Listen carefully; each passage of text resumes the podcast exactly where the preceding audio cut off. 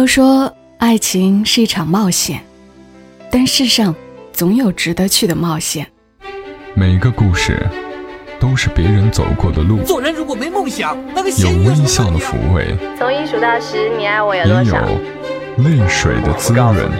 默默到来，故事如你。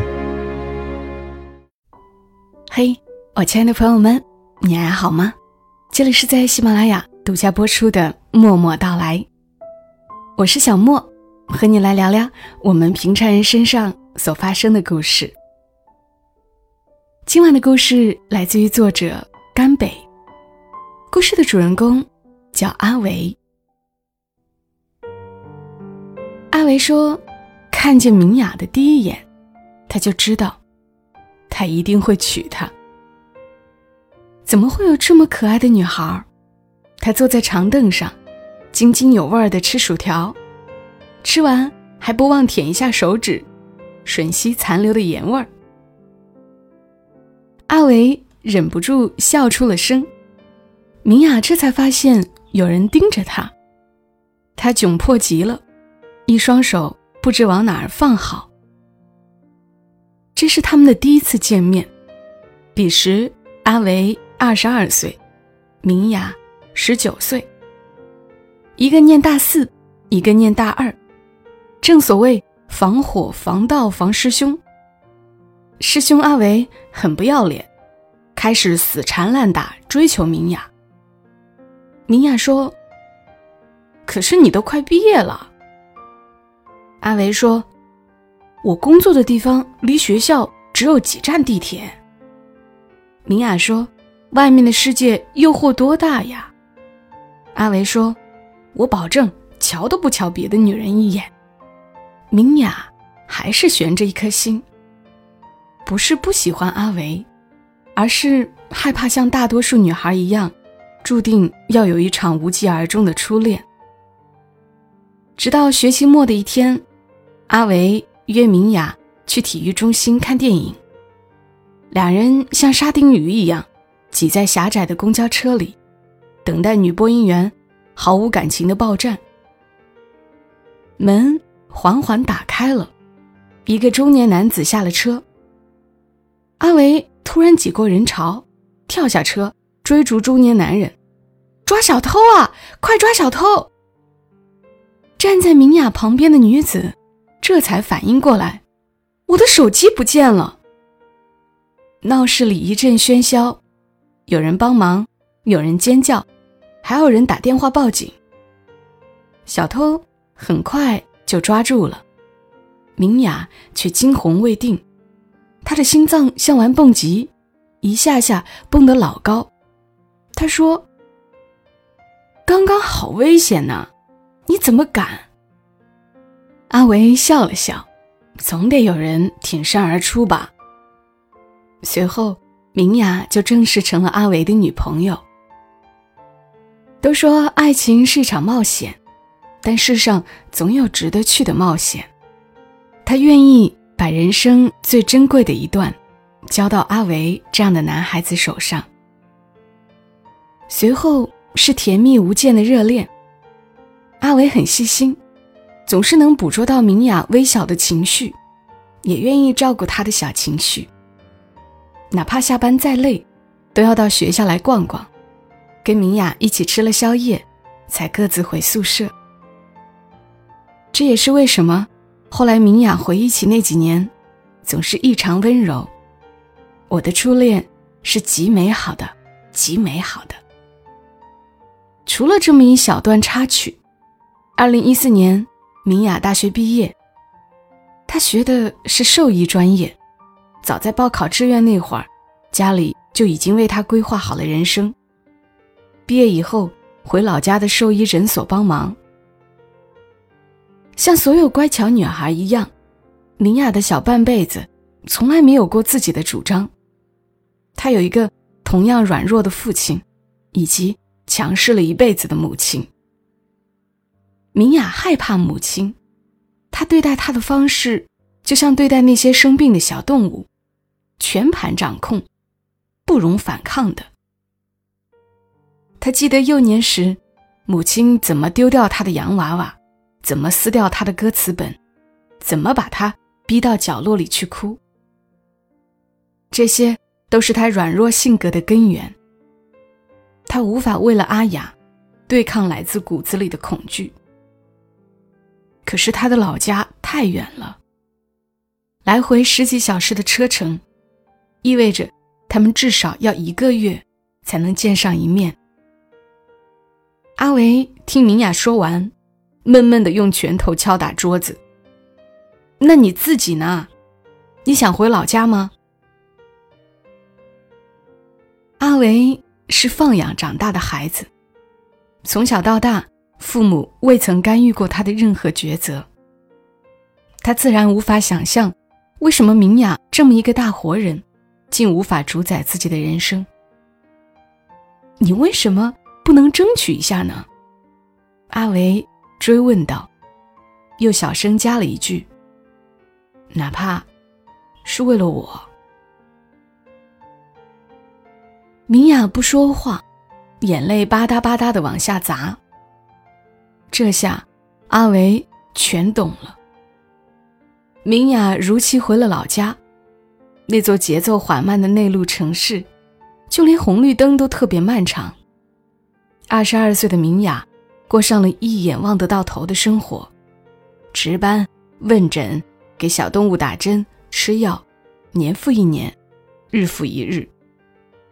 阿伟每个月会来看他一次，他还是那个开朗乐观的大男孩，每回都要给他带一大包零食，又喋喋不休地跟他讲自己工作上的事儿，谁谁升职了，谁谁加薪了。自己又考了什么证？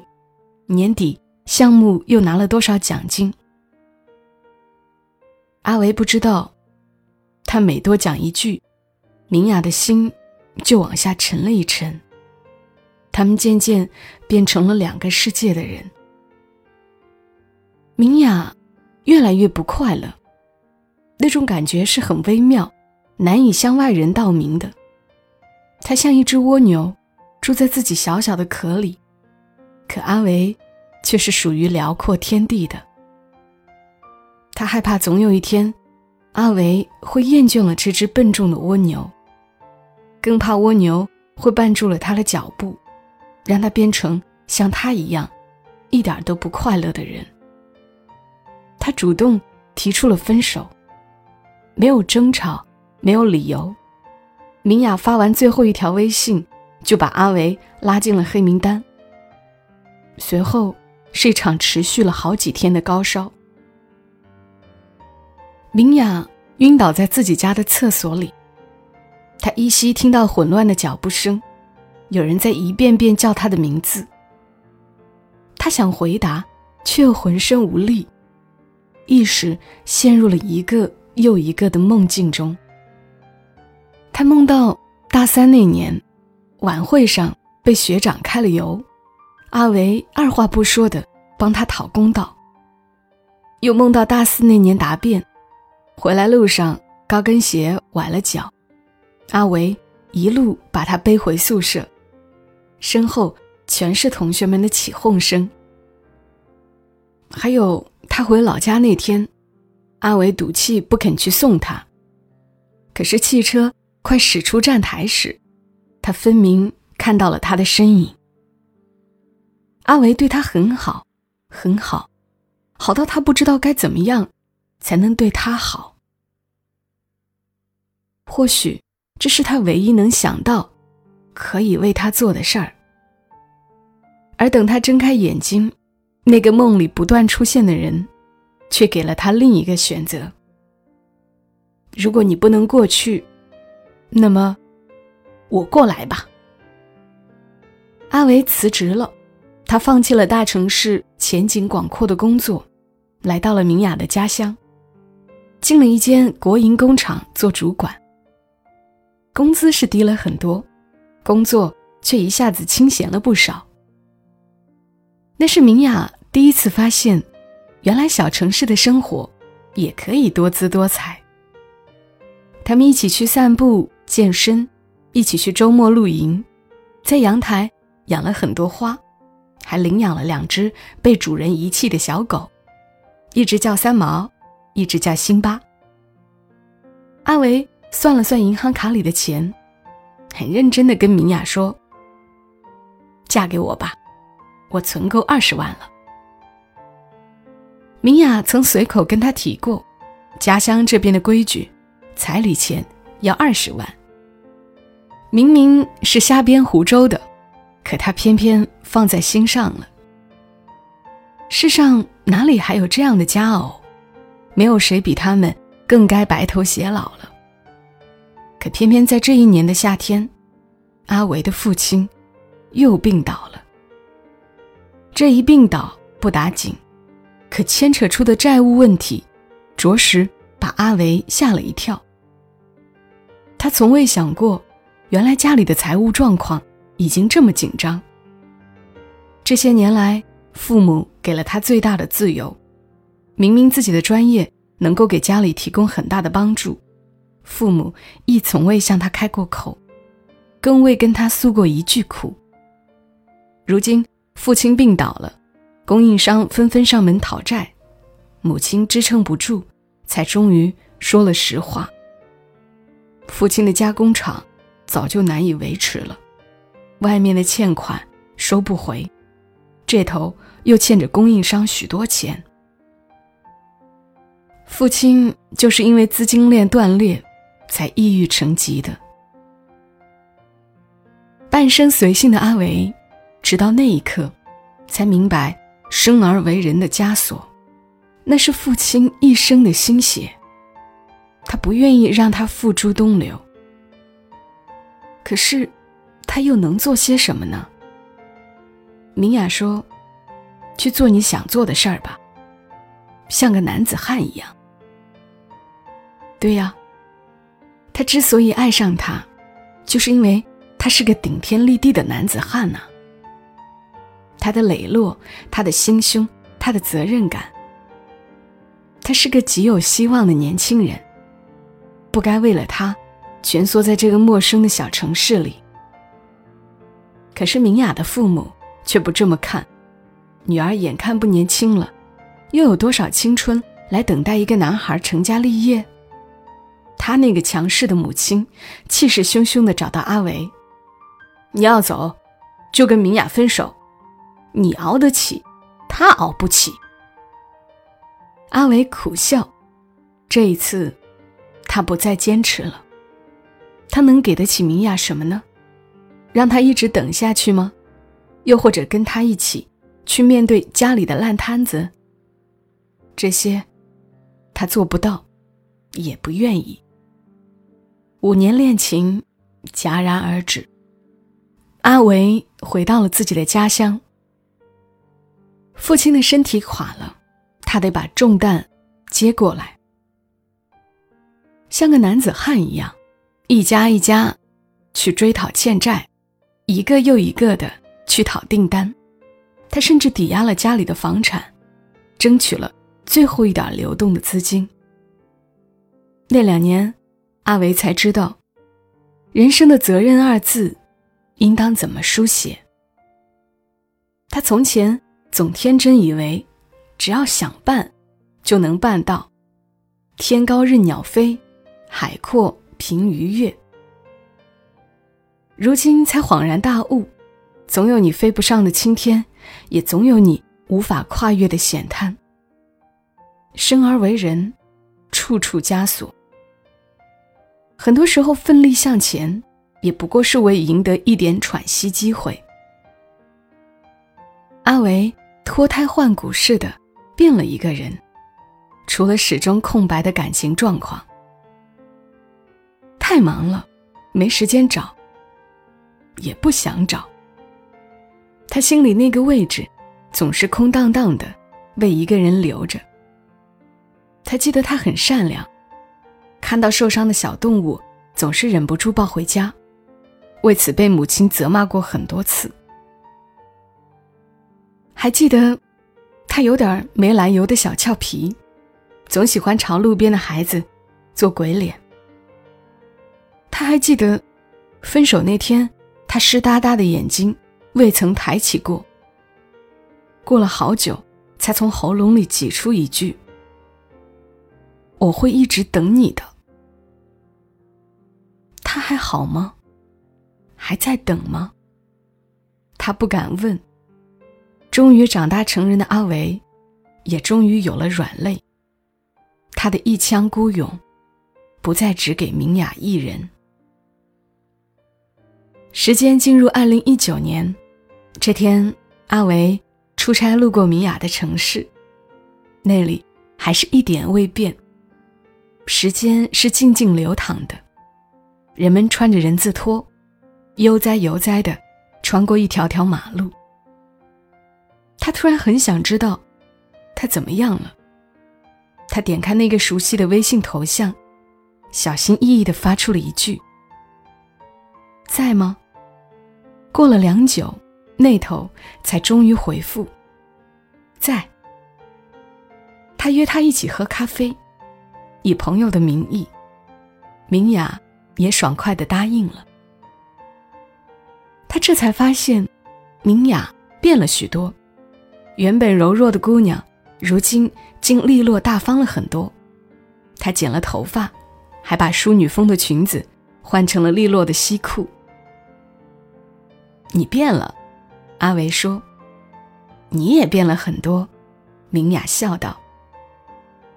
阿维这才知道，分手以后，明雅就从家里搬了出来。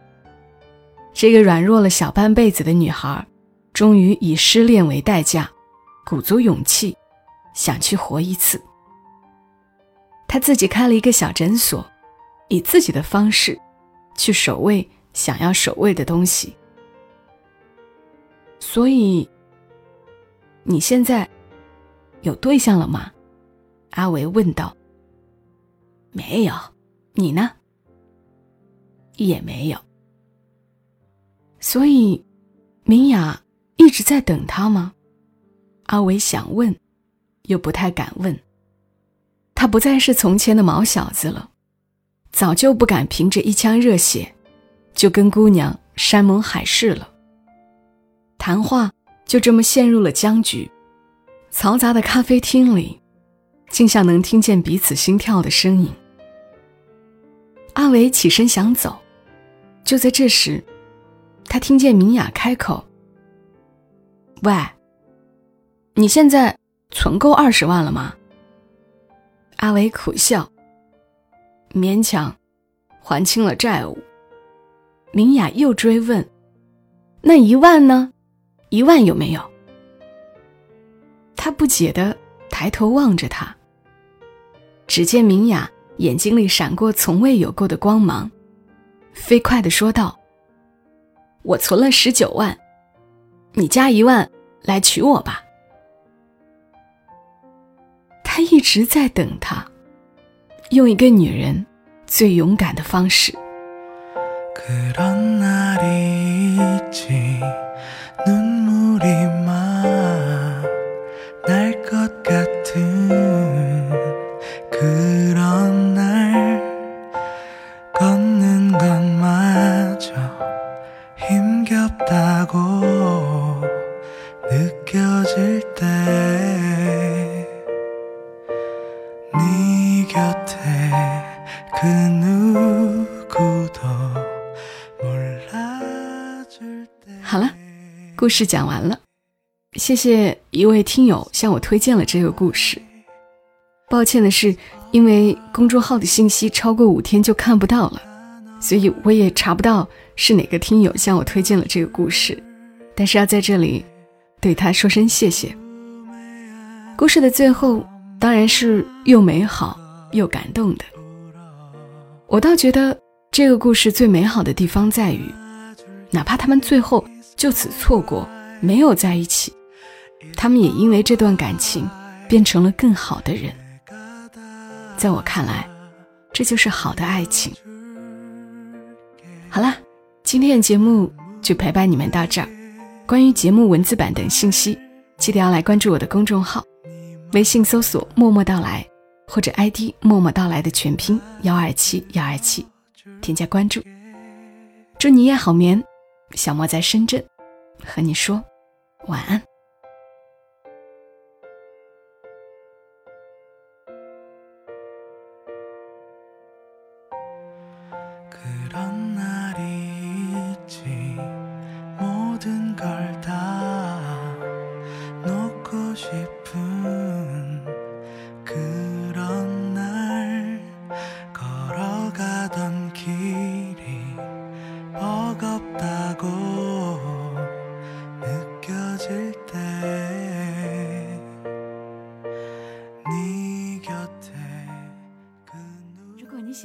节目，麻烦你帮忙转发到朋友圈，让更多的人听到。